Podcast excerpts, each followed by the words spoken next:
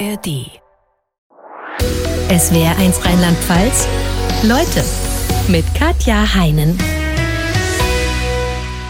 SW1 Leute mit der Schauspielerin und Komikerin Meltem Kaptan. Herzlich willkommen, Leute. Hallo, ich freue mich.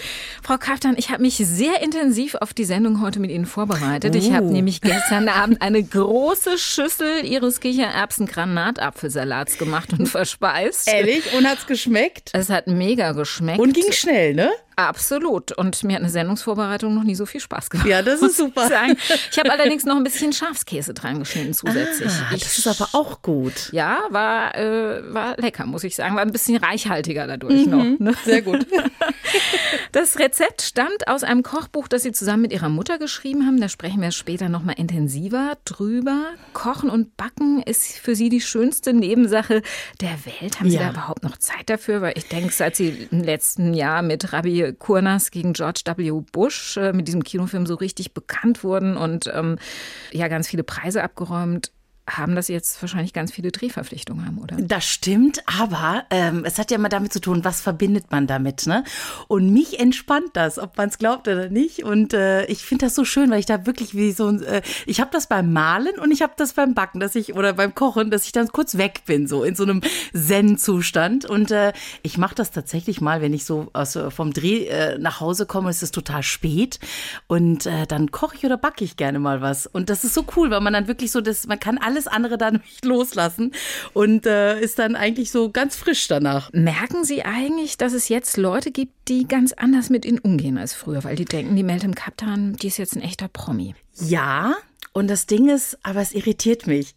also ich bin immer so, was ist denn mit euch los? Also äh, tatsächlich, weil für mich, ich, für mich hat sich nichts verändert, ich bin die gleiche und äh, tatsächlich finde ich das manchmal absurd. Also es, es gibt auch so Sachen, äh, wo du denkst, diese Person hat mich ja noch nicht einmal angeguckt früher. Also ich sage zum Beispiel, äh, ich hatte mal eine Nachbarin, die hatte ein Problem damit, dass äh, ja diverse ausländische Namen bei ihr mit da auf der Klingel war und äh, die hat wirklich äh, nicht einmal geschaut. Und danach, also hat sie mich plötzlich angefangen zu grüßen. Ne? Also das sind so Sachen, wo ich dann denke, hm, weiß ich nicht. Also eigentlich hätte ich schöner gefunden, wenn du mich immer gegrüßt hättest und jetzt nicht nur, weil ich jetzt irgendwie bekannter bin oder weil du jetzt mein Gesicht aus dem Fernsehen kennst, äh, sondern wenn wir uns immer menschlich begegnet wären. Also da sind dann schon so merkwürdige Sachen, wo ich dann halt wirklich gucken muss, wie gehst du damit um, ne? Lassen Sie uns mal zu Beginn der Sendung Meltem Kaptan, so wie sie ist, ein wenig näher kennenlernen. Ich habe ein paar Satzanfänge gebildet und würde Sie bitten, die zu ergänzen. Okay? okay. Ich lache am liebsten über über ähm, Slapstick. Also ich liebe guten Slapstick. Ähm, also Jerry Lewis und Co. finde ich immer noch großartig. Drei Eigenschaften, die typisch für mich sind, sind oh, ungeduldig sein, tatsächlich. Ähm, dann ähm, ja, so ein Hang zum Genuss, manchmal da nicht äh, die Bremse treten können und leider eine Lustlosigkeit, was Sport anbelangt. Also das ist wirklich, also ich muss mich immer noch irgendwie motivieren, dass ich irgendwie mal Yoga oder irgendwas mache und es ist wirklich ein Krampf. Ich finde mich total in Ihnen wieder gerade. Das ist sehr schön. In allen drei Eigenschaften. Sehr gut. Ich jetzt sagen. Wenn ich drei Dinge mit auf eine einsame Insel nehmen dürfte, wären das? Mein Handy definitiv nicht. So, ich würde ganz bewusst darauf verzichten und ich würde äh, tatsächlich Malutensilien mitnehmen. Also irgendwas zum Zeichnen, äh, was zum Malen, dann Knabbersachen natürlich, also was Leckeres. Und äh, ich glaube, ja, irgendwas Gemütliches zum Hinlegen, ne? wenn man die ganze Zeit so auf Sand oder so liegt, ist ja dann auch nicht so. Irgendwas Bequemes. Ich kann mich ärgern über Ah, ich kann mich ärgern über Menschen, die einfach ähm, ungerecht sind. Also Ungerechtigkeit regt mich total auf. Äh, dann ähm, so unfassbare Eitelkeit ähm, finde ich auch nicht so toll. Also und äh, Menschen, die sich einfach zu schade sind, irgendwas äh, zu tun im Leben. Es gibt ja so diese Leute, die sagen, nein, ich werde da nur sitzen und ich möchte mit einem Palmblatt bewedelt werden und sollen die anderen für mich tun. Bloß nicht anstrengen. Also das, damit komme ich auch nicht so gut zurecht. Wenn mich jemand fragt, bist du Deutsche oder eher Türkin, dann antworte ich. Ich bin beides. Ich habe beide Elemente in mir. Quasi ein, eine neue Erschaffung, so aus beidem. Und ich liebe beides, macht mich aus. Und ich möchte mich nicht entscheiden, für welches Land, sondern äh, ja, ich äh, wirklich lebe beides, ich bin beides. Und das ist auch gut so. Die Klischeevorstellungen von Deutschen und Türken, das ist ein Thema, das Sie immer gerne wieder aufgreifen, wenn Sie Comedy machen. Hören wir mal rein in einen Ausschnitt aus der ARD-Comedy-Show Comedy rettet die Welt, in der Sie kürzlich aufgetreten sind. Liebe Türkinnen und Türken, sevgili Türk dostlarımız. Worauf wartet ihr? Viele Dinge, die man über Deutschland sagt, stimmen nicht. Zum Beispiel das Klischee, in Deutschland wären Werte wie Disziplin und Fleiß so wichtig. wie sagt man so schön auf Deutsch? Pustekuchen. ihr müsst euch ja übrigens gar keine Sorgen machen wegen der deutschen Sprache. Zur Not kann man sich immer mit folgenden Sätzen durchschlagen. Können Sie bitte eine zweite Kasse aufmachen? Die Rechnung bitte getrennt? Aber manchmal reicht auch einfach nur ein Wort. Schulz. ja. Es gibt noch so viel mehr anderes noch zu entdecken, zum Beispiel die Kehrwoche, ne? Mülltonnen in fünf verschiedenen Farben. Ne? Also kommt nach Deutschland und werdet hier glücklich. Almanya sizi bekliyor. Deutschland wartet auf euch. Görüşürüz.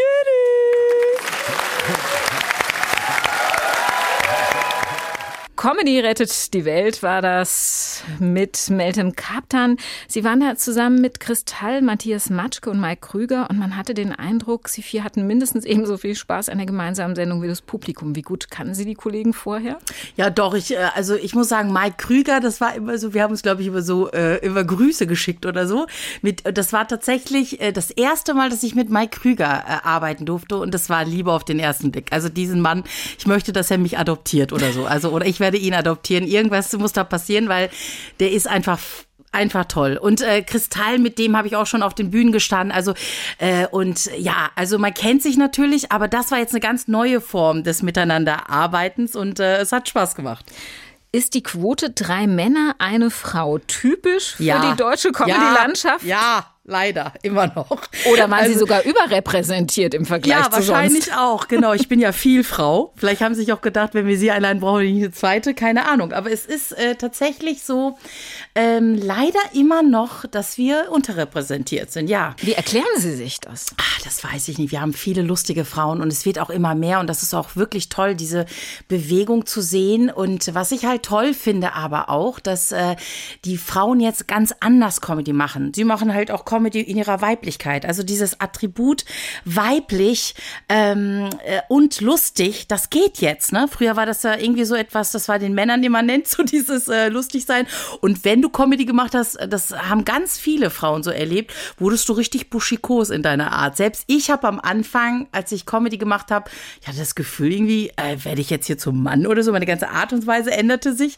Und mittlerweile machen wir viel weiblicher Comedy. Ähm, ne? Wir ziehen uns weiblich an, wir sind einfach das, was wir sind, so Frauen und ähm, und gehen damit auch ganz anders um und das finde ich toll. Jetzt könnten Sie ja sagen, ich habe jetzt, nachdem ich durch den Film Rabir Kurnas gegen George W. Bush so richtig bekannt geworden bin, genügend attraktive andere Drehangebote, ich lasse es mit der Comedy. Wieso ist es Ihnen trotzdem wichtig, nach wie vor Comedy zu machen und auf die Bühne zu gehen? Ich glaube, wenn man äh über gute Unterhaltung spricht, dann ist das immer für mich so wie ähm, eine gute Unterhaltung mit einem sehr, sehr guten Freund. Da ist das so, da kann ich rumblödeln, ich sag was Lustiges und wir lachen gemeinsam und dann kann ich aber gleichzeitig äh, paar Minuten später was ganz Tiefes besprechen, was Trauriges besprechen und da schwingen wir auch auf einer Ebene mit. Und so betrachte ich das Publikum. Also ich betrachte das Publikum für mich tatsächlich auf Augenhöhe und tatsächlich wie einen guten Freund, der tatsächlich auch verdient hat, eine gute Unterhaltung zu bekommen. Dazu gehört, gehören die lustigen Momente, ja, das gemeinsame Lachen, aber dazu gehören auch die Dinge des gemeinsamen Traurigseins oder äh, ernste Themen sich anschauen. Ich glaube, deshalb ähm, ist das die Vielfalt im Leben. Ich finde es immer ähm, schade, wenn man Kunst macht und dann immer nur so in, in eine Sparte muss. Ob es jetzt nur lustig ist oder nur dramatisch, so ist das Leben ja nicht. Also das Leben ist tatsächlich eine Vielfalt aus all diesen Emotionen. Und ich glaube, wenn ich es darf äh, oder ne, das alles wirklich abbilden kann, also finde ich, dann bin ich am, am nächsten am Leben dran. Und das gefällt mir daran sehr gut. Dass sich Witz und ein ernsthaftes Thema nicht ausschließen, haben Sie auch mit dem Film Rabia Kurnas gegen George W. Bush bewiesen. Sie haben die Mutter von Murat Kurnas gespielt, Rabir, die wie eine Löwin für die Freilassung ihres Sohnes aus Guantanamo gekämpft hat. Wie intensiv haben Sie, bevor Sie das Drehangebot für den Film erhielten, damals die Geschichte von Murat Kurnas verfolgt? Das Interessante war, also ähm, gar nicht, ich habe gar nicht so viel mitgekriegt. Das Einzige, da weiß ich, dass er bei Beckmann war, als er zurückgekommen ist und da diese Erscheinung, also die haben meine Eltern und ich, die haben wir noch so in Erinnerung gehabt, weil er hatte ganz lange Haare, äh, konnte ganz schwer sprechen. Du hast gemerkt, okay, da ist wirklich was ganz Schlimmes mit ihm passiert. Und das hatte uns so gefesselt, äh, als wir das gesehen hatten. Aber danach und davor habe ich tatsächlich nicht mehr viel gehört äh, darüber. Und deshalb ähm, ist das tatsächlich erst später, als ich das Drehbuch in der Hand hatte, habe ich mich dann damit befasst und dachte, wow, was für eine Geschichte. Haben Sie ihn dann auch persönlich kennengelernt? Ähm, ihn persönlich nicht, tatsächlich die Mutter und die gesamte Familie, aber er, wir haben uns auch da immer über die Mutter und so, wir haben uns immer Nachrichten geschickt, aber er möchte tatsächlich im Moment äh, auch ganz, ganz bewusst sich ein bisschen abschotten von den Medien, was ich sehr gut nachvollziehen kann. Weil, er ist inzwischen weil, Vater und genau, Sozialarbeiter. Das also. und ich finde, also gerade nach all dem, was er erlebt hat, als er zurückgekommen ist, konnte er zwei Wochen fast nicht raus aus dem Haus, weil alles belagert war mit Presse und äh, tatsächlich ähm, finde ich, muss man das wirklich, ähm, das muss man einfach unterstützen und man muss das wirklich respektieren, dass er da jetzt äh, diese Zone für sich und seine Familie braucht. Fünf Jahre unschuldig in Guantanamo gesessen. Ähm, das ist etwas, das vergisst man nicht und das prägt das ganze weitere ja, Leben. Ja, und das hinterlässt Narben. Ne? Also alleine, man könnte schon einen zweiten Film darüber machen, wie die Mutter ihn wieder zurück ins Leben geholt hat. Ganz ohne Psychotherapie, ganz ohne ne, äh, andere Hilfe oder auch äh, irgendwie eine Wiedergutmachung finanziell oder so. Das heißt, er hat wieder wirklich ganz, ganz viel Kraft ihn zurückgeholt ins Leben und er ist ja mittlerweile Sozialarbeiter und das ist natürlich auch schon, also da könnte man wieder einen Film drüber machen. Rabir Kornas, die Mutter, die Sie dann gespielt haben in dem Film, die um ihren Sohn kämpft, um die Freilassung des Sohnes. Die haben Sie aber kennengelernt. Die habe ich kennengelernt tatsächlich und äh, auch lieben gelernt. Und sie ist wirklich, es ist Wahnsinn. Also sie hat wirklich diese diese unglaublich beiden Seiten. Also sie kann einen innerhalb von zwei Sekunden zum Wein bringen und dann gleichzeitig haut die dann Gag raus und plötzlich fängt man an zu lachen. Sie hat das Gespür für das Gegenüber. Wenn es zu schwer wird, äh, holt sie einen auch da wieder raus. Und sie sagt selber, dass der Humor eigentlich immer so ihre Überlebensstrategie war während der ganzen Zeit. Wie hat die denn reagiert, als sie den Film letztlich im Kino gesehen hat und gesehen hat, wie sie selber da dargestellt wird? Das war tatsächlich für mich so das, wo ich am nervösesten nervösten war, weil es ist eine Hommage an diese Frau. Sie hat all das äh, durchgemacht und äh, wenn jetzt ein Film bei rausgekommen wäre, den sie nicht hätte annehmen können, das wäre für mich so das Schlimmste gewesen. Ich glaube auch für den Regisseur Andreas Dresen ebenso. Und ähm, es war toll zu sehen, wie sie darin aufgegangen ist. Also sie hat mir, und das war für mich das größte Kompliment eigentlich von all den Dingen, die ich gehört habe. Sie hat zu mir gesagt, es äh, hat sich so angefühlt, als ob ich den Film gespielt habe, als ob ich das bin. Und, ähm, die Kinder kamen zu mir und haben gesagt, wir haben, das war unsere Mama. Also wir haben unsere Mama darin gesehen, wie sie spricht, wie sie das, das, es war Wahnsinn, das war unsere Mama. Und das, das war wirklich für mich so, ähm, wo ich gedacht habe, äh, ja, super. Und eine weitere Sache, die mich auch sehr berührt hat, hat. Sie hat gesagt, sie hat mit dem Film das erste Mal das Gefühl, ähm, als ob etwas ein kleines bisschen wieder gut gemacht wird. Und das ist natürlich, wenn Filme sowas schaffen, das ist natürlich großartig. Das ist ein Adelsschlag, ne? noch viel mehr wert als die vielen Preise, total, die sie für den Film bekommen total, haben. Ja. Apropos Preise, es gibt die herrliche Geschichte, dass Sie, als Sie gehört haben, dass Sie den Silbernen Bären für den Film bekommen, das war der erste Preis, den Sie damals bekommen haben, es folgten noch viele weitere, in wilder Hektik durch die Gegend gerannt sind, weil Sie nicht damit gerechnet hatten und zur Preisverleihung nichts anzuziehen hatten. Stimmt ja, das? das war wirklich so, das kam eh alles ganz plötzlich irgendwie. Und äh, das war dann so, ja, und im Übrigen, du bist jetzt auch noch bei der, weil du bist auch noch bei der Preisverleihung und dann äh, roter Teppich und dann, ich so, wie, Moment, ich hab doch gar nichts. Und es, äh, und jetzt, äh, ja, find mal was bitte. In meiner Größe, Haute Couture, äh, das, das ist wirklich, es ist wirklich ein Unterfangen. Ich äh, habe jetzt wieder die Herausforderung, in äh, weniger als zwei Wochen ist der Deutsche Filmpreis und jetzt hänge ich da wieder und denke mir so, okay, jetzt muss ein Kleid her. Deshalb Labels dieser Welt. Äh, bitte macht was für XXL. Sie gelten ja als Beispiel für Body Positivity, also eine Frau, die attraktiv attraktiv ist und damit gut umgehen kann, dass sie nicht den gängigen Modelmaßen entspricht. War das schon immer so, dass Sie damit gut klarkamen? Erstmal danke, weil das ist ja nicht etwas, was man sich selbst setzt, so ein Label, sondern das kriege ich irgendwie von außen zugeschrieben und denke mir, okay, das ist interessant. Anscheinend ähm, äh, ist das, glaube ich, mein Umgang, also ein selbstverständlicher Umgang mit verschiedenen Körpermaßen so. Und ich glaube, äh, das ist generell aber, ähm, wie ich durchs Leben gehe, glaube ich. Also eher so, dass ich auch bei anderen Menschen ähm, denke, ja, auch wenn er anders ist oder jetzt nicht die, was heißt anders, aber äh, halt nicht dem irgendwelchen Maßstäben entspricht für mich. Also ich habe da noch nie drauf geachtet, tatsächlich, weil für mich ein Mensch schön ist, wenn er irgendwie eine Ausstrahlung hat oder irgendwie lebendig ist und dann irgendwie äh, zu dem steht, was er sagt und also so autark ist und äh, und das war das war schon immer das, was mich an Menschen gereizt hat und deshalb ist es, glaube ich, diese Selbstverständlichkeit, wie ich damit umgehe, ob jemand jetzt schlank oder dick oder was auch immer, ne, so oder äh, plus sized. So. genau. Und ich glaube, diese Selbstverständlichkeit sehen die Leute dann als oder interpretieren das als Body Positivity. Aber ich glaube, natürlich gab es in meiner Jugend auch Phasen, wo ich dann, als ich proper wurde, ähm, auch gesagt habe, ach Mensch, ich wäre gerne schlanker.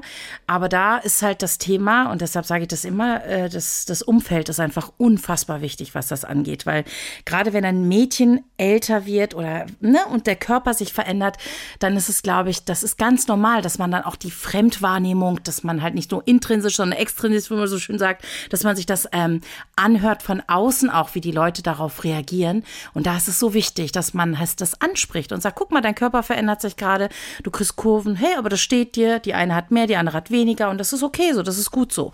Mehr und, zum Liebhaben, ne? Genau, genau. Ähm, ihre Eltern sind die so damit umgegangen, ja? Ja, also die und vor allen Dingen muss ich aber sagen, äh, immer wenn ich in der Türkei war, da muss ich wirklich sagen, meine Verwandten und die Leute dort, als ich dann zurückkam nach Ostwestfalen, wurde es halt nicht angesprochen. Da wurde gar nichts angesprochen, da hat man nicht viel geredet.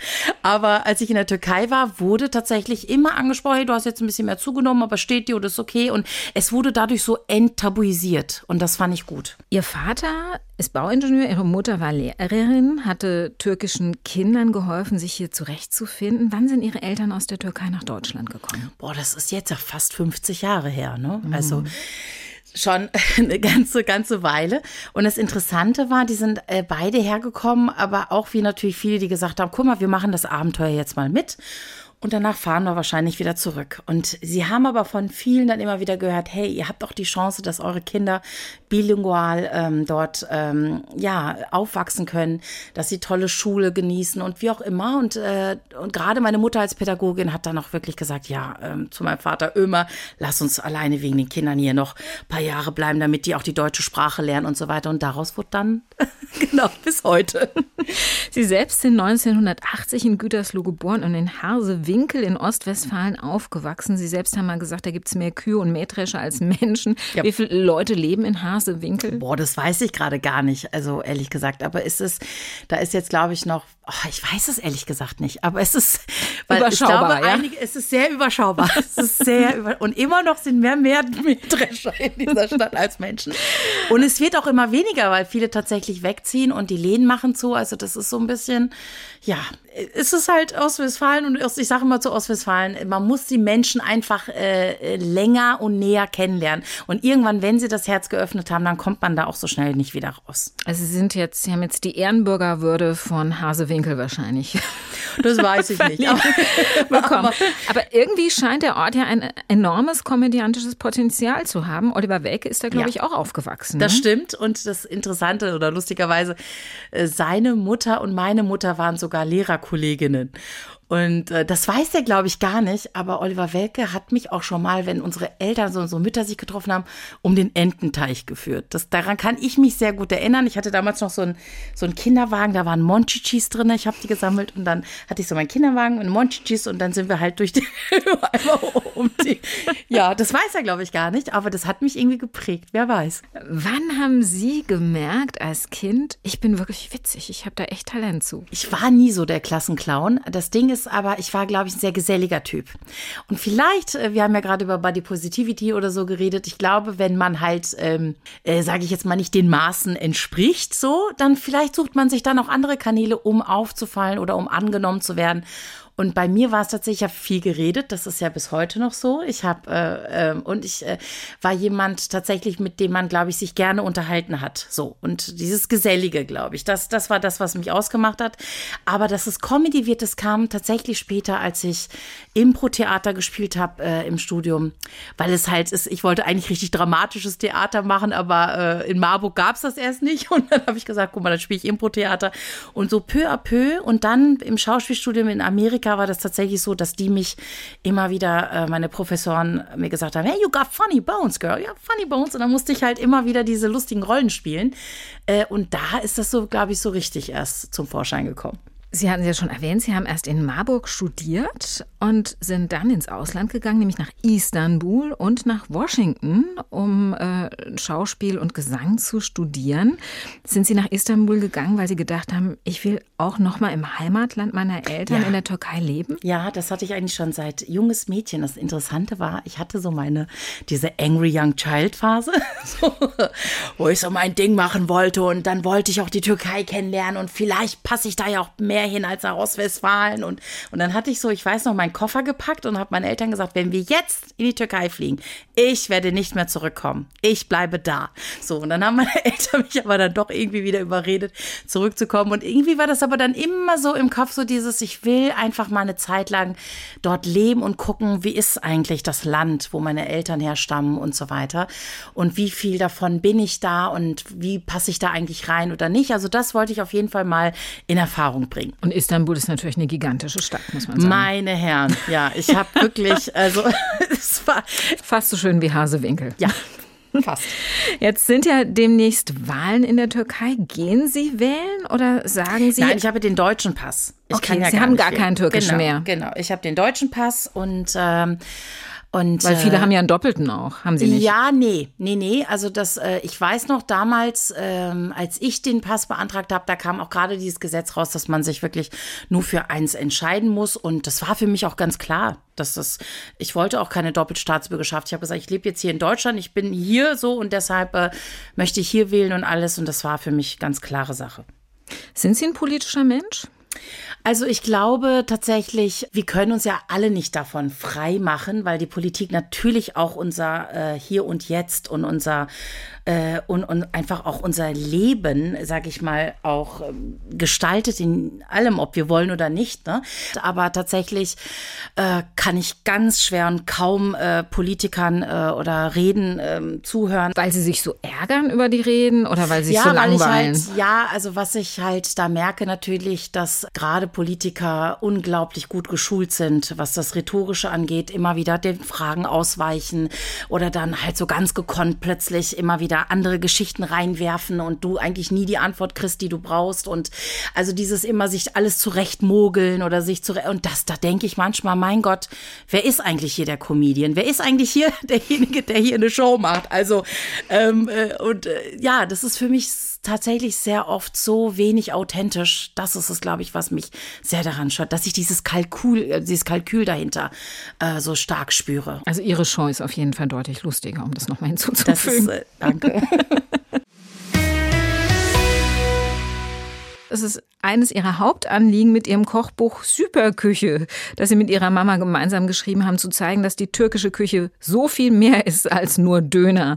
Wie ist es denn zum gemeinsamen Projekt mit Ihrer Mutter gekommen? Also meine Mama und ich, wir machen immer wieder so Mutter-Tochter-Projekte, aber es war vor allen Dingen äh, war es mir ein Anliegen, weil meine Mutter, wer sie kennt, der, der weiß, die hat einfach sehr viel Energie, die hat viel zu bieten und äh, sie ist halt so ein Herzensmensch und ihre Küche ist so eine warme, herzige, tolle Küche. Also, äh, also ich liebe ihre Küche einfach und ähm, sie hat das von der Pike aufgelernt, äh, ist wirklich da sehr, sehr bewandert drin und ich habe irgendwann gesagt, Mama, guck mal, mal, also jetzt, äh, ne, du bist halt nicht der Typ, der hier nur im Garten als Gärtnerin da äh, als äh, oder als Rentnerin jetzt irgendwie äh, den Rasen um, umgraben sollte, sondern lass uns doch mal deine ganzen tollen Rezepte, die du hast, äh, in ein Buch bringen. Und es war jetzt kein, wo ich gesagt habe, es ist jetzt der nächste Karriereschritt, der sein muss, sondern es war wirklich eher so ein Herzenswunsch mit meiner Mama zusammen so ein Familienprojekt zu machen.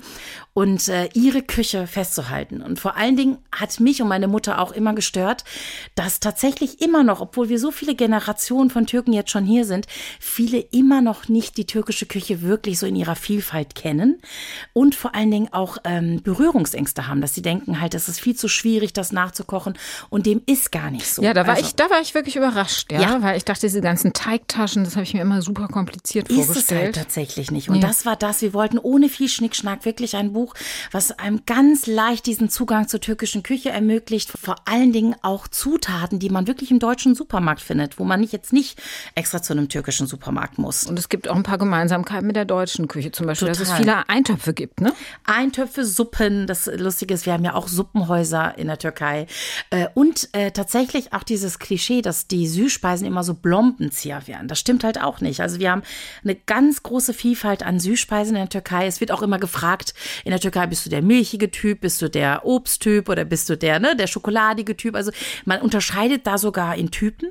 Und auch da gibt es zum Beispiel Milchsüßspeisehäuser in der Türkei. Da gehst du hin und da hast du die milchigen Sachen. Dann gehst du irgendwo hin, da hast du die teigigen Sachen. Also das ist ganz spannend. Also auch da äh, ist eine große Vielfalt und es ist lange nicht so süß, wie man denkt. Also ich bin der Schokotyp, falls Sie mich mal einladen wollen. Genau, super, gut zu wissen. Gerne. Was ich auch spannend finde, ist, ähm, in dem Kochbuch kommt Butter kaum vor, stattdessen Olivenöl. Ist es typisch für die türkische Küche oder So, eher äh, wir sind seit sehr vielen Jahren immer wieder, wenn wir in der Türkei sind, sind wir auch an Ägäis und das ist wirklich, die ägäische Küche hat sehr, sehr viel äh, Olivenöl. Also das ist wirklich, das wird auch da ähm, ne, das Gold genannt oder auch Kumpel des Herzens, weil es halt so gut ist. Und meine Mutter hat irgendwann Olivenöl wirklich von der Küche verbannt, ähm, weil sie sich sehr Butter viel, verbannt, Butter Entschuldigung. Butter verwandt und hat dann irgendwann gesagt, so, es wird nur noch mit Olivenöl gekocht. Und dann hat sie sich auch dran gemacht und hat viele, ähm, ja, also auch Süßspeisen mit äh, Olivenöl, die Sachen, die gebacken backt werden. Kuchen mit Genau. Olivenöl. Ich Und kann mir gar nicht vorstellen, dass super. es nicht rausschmeckt. Nein, tut man nicht. Tatsächlich Okay. nicht. Also weil die ganz viele andere Komponente äh, das äh, tatsächlich rausfiltern. Also ich kann nur sagen, ausprobieren. Ja, werde ich auf jeden Fall machen. Ob der Kuchen mit Olivenöl auch für den deutschen Gaumen gefällig ist. Wobei ihr Mann hat es ja schon probiert. Ne? Ja, mein Mann hat äh, quasi alles freigegeben und äh, natürlich uns dabei geholfen, dass viele Sachen, die wir so aus dem Bauch heraus gekocht haben oder äh, ne, tatsächlich oder äh, die Türken, äh, die die wiegen immer gerne mal alles so mit mit Teegläsern ab oder so und, und dass wir das wirklich so äh, ja in, in deutsche Maßeinheiten übertragen. Es war gar nicht so einfach tatsächlich. Da gab es schon eine sehr sehr lustige Diskussionen, aber wir haben es wirklich geschafft. Ihr Mann hatte das Problem, dass ihre Mutter alles irgendwie mit Teegläsern äh, abwiegt normalerweise. Mhm. Ne? Und er damit nichts anfangen konnte mit der Maßeinheit. Ja, das war tatsächlich so, es, ich, oder mit Tassen. Ich kann mich noch an ein Gespräch erinnern. Mein Mann kocht was nach und sagt, Mama, wie viel, so, wie viel Mehl kommt denn jetzt da in diesen Teig? Und meine Mutter eine Tasse. Und mein Mann so, ja, wie eine Tasse. Ja, meine Mutter halt eine Tasse halt. Und er so, ja, eine große Tasse, kleine Tasse. Meine Mutter halt eine normale Tasse. Und es ist halt, so, dann ging das die ganze Zeit so weiter. Äh, Und äh, ja, ich habe dann irgendwann gesagt, Leute, ich wieg das jetzt ab. Das kann ja wohl nicht wahr sein. So. Also schlimm finde ich auch immer, meine Mutter sagt immer, ich mache das nach Gefühl. Du musst es nach Ja. Gefühl machen, denke So. ich. mein Gefühl ist aber ein anderes. natürlich ne? nicht. Genau, es wird natürlich. alles, das ist unglaublich. Also auch so zum Beispiel, was ist Walnuss groß? Also auch da, also äh, wir haben wirklich bis ins Abwinken haben wir abgemessen, abgewogen. Also, also wirklich, ich bin mitten im Lineal teilweise, hab einen Walnuss, also das war wirklich Das Wahnsinn. war ein naturwissenschaftliches Also, Projekt ja, quasi. schon. Genau. genau. Aber das Gute ist jetzt, dass es wirklich so äh, runtergebrochen ist, alles, dass man es wirklich ganz leicht versteht und dass man äh, auch da jetzt keine Fehler mehr machen kann. Weil, weil es ist tatsächlich bis ins kleinste Detail auch wirklich beschrieben alles. beschrieben und von ihrem Mann vermessen und abgewogen. Ähm, Sie haben, Sie sind seit acht Jahren, glaube ich, verheiratet. Äh, Oh mit, Gott, ist es schon so lang? ja, ich glaube, vergesse Sie haben bald ja. Hochzeitstag, ne? Um ist Gottes Mai, oder? stimmt. Ja. Ich vergesse das ja immer. Mein Der ist Mann aber zum nicht Glück- heute, oder? Nein. Das aber wär jetzt stimmt, schlimm. Der ist ja jetzt bald. Also mein Mann vergisst das ja zum Glück nicht. Ich vergesse sowas sofort. Ich bin ganz schlecht auch in Geburtsdaten und so weiter. Also Geburtstage oder so ähm, vergesse ich auch ganz schnell mal. Ich habe sogar mal meinen eigenen vergessen. Also deshalb ist passiert. Sie haben durch Ihre Hochzeit und die Erlebnisse vorher inspiriert, 2016 ein Buch geschrieben mit dem schönen Titel Verliebt, verlobt, verbockt, meine deutsch-türkische Hochzeit. Mal Hand aufs Herz, wie oft haben Sie vor Ihrer Hochzeit gedacht, hätten wir doch mal einfach zu zweit auf den Malediven geheiratet, nur wir beide? Ja, das, äh, also ich muss schon sagen, es war schon eine eher abgespecktere Version. Also normalerweise ist es ja so mit 500, 600 bis, es gibt ja türkische Hochzeiten teilweise 1500 Leute. Das war bei uns nicht so. Also wir haben das schon reduziert, aber das, Auf wie viel reduziert? Aber das Interessante war ja, also zum Beispiel, ich habe meiner Mutter gesagt, Mama, es wären so circa 150 bis so 180 Leute. Und meine Mutter so, oh süß, äh, kommen denn die Partner auch noch alle mit? Also, und meine Schwiegermutter, meine deutsche Schwiegermutter, als ich gesagt habe, ja, es wären so 150, 160, die ist fast hinten übergefallen. Die ist fast in Ohnmacht gefallen, weil das für sie viel zu viel war. Also, so, so ist das halt so vom Verständnis her. Ähm, ja, aber wir haben das wirklich, wir haben deutsche Traditionen reingebracht, türkische Traditionen reingemacht, ganz, reingebracht, ganz bewusst. Wir hatten sogar so einen, ähm, ja, so einen Geigenspieler, einen schnellen Geigenspieler vom Schwarzen Meer. Äh, und dann plötzlich haben auch alle Deutsche und alle, die da waren, haben wirklich so Hand in Hand dieses ganz, ganz schnell ist es fast so ähnlich wie ähm, so Sirtaki, aber nur viel, viel schneller. Und äh, das dann getanzt. Und das war einfach großartig. Das ist super. Also letztlich Ende gut, alles gut. Die Ja. Hochzeit war trotzdem schön, ja? Die war trotzdem wundervoll. Stress bei der Vorbereitung. Ja, aber das war tatsächlich eine ganz tolle Hochzeit. Und wir hatten, dann haben wir irgendwann mal Mann und ich, wir standen da und haben da gesagt, guck mal, wie viele Nationen hier sind. Das war uns gar nicht so bewusst, dass wir auch so viele Freunde haben, die so unterschiedlichen Background haben. Und alle haben dann gemeinsam getanzt. Und mal zu deutscher Musik, mal zu amerikanischer Musik, mal zu türkischer Musik. Und es hat funktioniert und es war einfach toll. Lassen Sie uns äh, nochmal auf die Ist-Zeit heute zurückkommen. bekommen. Ich stelle mir vor, Sie können sich vor Rollenangeboten kaum noch retten. Wie wählerisch sind Sie, wenn Ihnen jetzt eine Rolle angeboten wird inzwischen? Schwieriges Thema tatsächlich. Ich bin sehr wählerisch. Und ähm, das ist gar nicht so einfach. Ne? Also man muss so viele Sachen abwägen. Und ich gucke aber natürlich auch immer so, verstehst du dich mit dem Regisseur? Wie ist der so drauf? Weil es ist so eine gemeinsame Reise. Und es ist so ein intensives und so ein intimes Arbeiten. Und ich finde, das ist schon toll, wenn du das Gefühl hast, da ist jemand, auch wenn er anderer Meinung ist, aber du kannst kontrovers diskutieren oder du kannst dann da halt für das Gemeinsame, für einen guten Film kämpfen. Äh, und das muss ich auch immer spüren. Also es gibt so viele Sachen, äh, die dann halt ausschlaggebend sind, ob ich es dann mache oder nicht. Aber tatsächlich, das Drehbuch an erster Stelle muss irgendwas in dir auslösen, muss einfach das Gefühl haben, ja, irgendwie will ich das spielen. Sie haben mal gesagt, Ihre Traumrolle wäre eine blonde deutsche Steuerfachangestellte. Die Rolle war aber noch nicht dabei, oder? Äh, nee, die war es aber noch nicht tatsächlich. Aber ich durfte jetzt schon eine deutsche Kommissarin spielen. Das fand ich äh, ähm, ganz toll. Auch mit dem wunderbaren Regisseur Axel Ranisch, der einfach, mein Gott, äh, auch wirklich äh, einfach nur ein herrlicher Mensch ist. Und äh, also da sind das, das Tolle ist halt tatsächlich, ist da sehr, sehr viel Vielfalt in den Angeboten. Also ähm, es ist durchaus nicht so, dass ich das Gefühl habe, ich bin jetzt in so einer Schublade drinne und ähm, muss jetzt, äh, ne, was heißt muss, aber die türkische Mutti, so in dem Sinne, wie ich es jetzt äh, gespielt habe, was viel äh, große mediale Aufmerksamkeit bekommen hat, da dachte ich, was ist, wenn du jetzt immer in diese Richtung Angebote kriegst? Und das ist aber zum Glück nicht der Fall, sondern es ist wirklich ganz vielseitig. Haben Sie mal drüber gedacht, äh, selbst Filmstoffe zu entwickeln? Ja, bin ich gerade dabei. Ach, na dann. genau. Und da muss ich sagen, äh, äh, ja, also das ist auf jeden Fall harte Arbeit, aber ich bleib dran, ich bin dabei und das finde ich eine großartige Sache, weil das dann halt sehr nah an einem selber ist. Man kann das Ganze mitgestalten und ähm, ist von Anfang an dabei und ja, und diese Filmstoffe hatte ich tatsächlich auch schon sehr lange in der Schublade, habe also auch schon so ähm, für mich immer schon Sachen so entwickelt gehabt und jetzt ist wirklich der Moment, dass ich die dann jetzt auch wirklich umsetzen kann und das freut mich sehr. So schön der Erfolg ist, so stressiger wird natürlich das eigene Leben. Was machen Sie denn außer Kochen und Malen, wenn Sie sich mal entspannen wollen? Ja, das ist äh, eine gute Frage, aber tatsächlich, ähm, mir hilft es sehr, mit meinem Hund spazieren zu gehen. Also tatsächlich so dieses Gasse gehen rettet mich Also ich habe manchmal das Gefühl, mein Hund geht eher mit mir Gassi. Der ist auch viel flinker und schneller und flotter als ich, aber ich versuche so mitzuhalten. Aber da tatsächlich diese Naturerlebnisse oder wirklich mal kurz rausgehen und dann wirklich die Natur spüren. Also ich finde, das äh, macht, ist wie so ein Reset-Knopf, den man da drückt. Und äh, für mich war Natur immer schon sehr wichtig. Und aber auch tatsächlich, auch wenn ich ein geselliger Mensch bin, ist es auch immer wieder wichtig, ganz einsame Momente zu haben, wo man mal tatsächlich mal so reflektiert, was eigentlich alles passiert und auch mal, wie ich so schön sage, äh, das schön ausdünsten kann, was man so, so alles äh, erlebt hat und getan hat und dann einfach wieder sich quasi ne, äh, frei macht davon. Ich habe gehört, Sie lieben ganz besonders die Eifel. Was mögen Sie so an der Eifel? Ja, wir sind A, sehr schnell da und B, ich finde das einfach bezaubernd dort. Also Monschau ist zum Beispiel einer meiner Lieblingsstädte, weil das ist wirklich so, als ob man so eine Zeitreise macht. Diese ganz süßen kleinen Häuschen und ähm, ja, dann ist da das Moorgebiet direkt äh, und dieses Moorgebiet finde ich auch ganz toll. Ähm, ja, das, äh, das, ich finde, dass man muss ja nicht immer ganz weit reisen. Man hat auch manchmal die Zeit nicht, sondern einfach mal in Wagen eine Stunde fahren und dann einfach das Ganze genießen, finde ich toll. Meltem Kaptan, danke für das Gespräch. Am Ende unserer Sendung gibt es immer ein kleines Geschenk für unseren Gast und ich dachte, Sie freuen sich vielleicht über dieses Buch. 111 ähm, Orte in der Eifel, die man gesehen haben Yay, muss. Das ist ja der Hammer. Ich wollte mir das eh holen. Finde ich super. super. Ich hoffe, da sind ein paar Geheimtipps äh, drin, die Sie vielleicht noch nicht kennen. Ja, sehr bestimmt, bestimmt.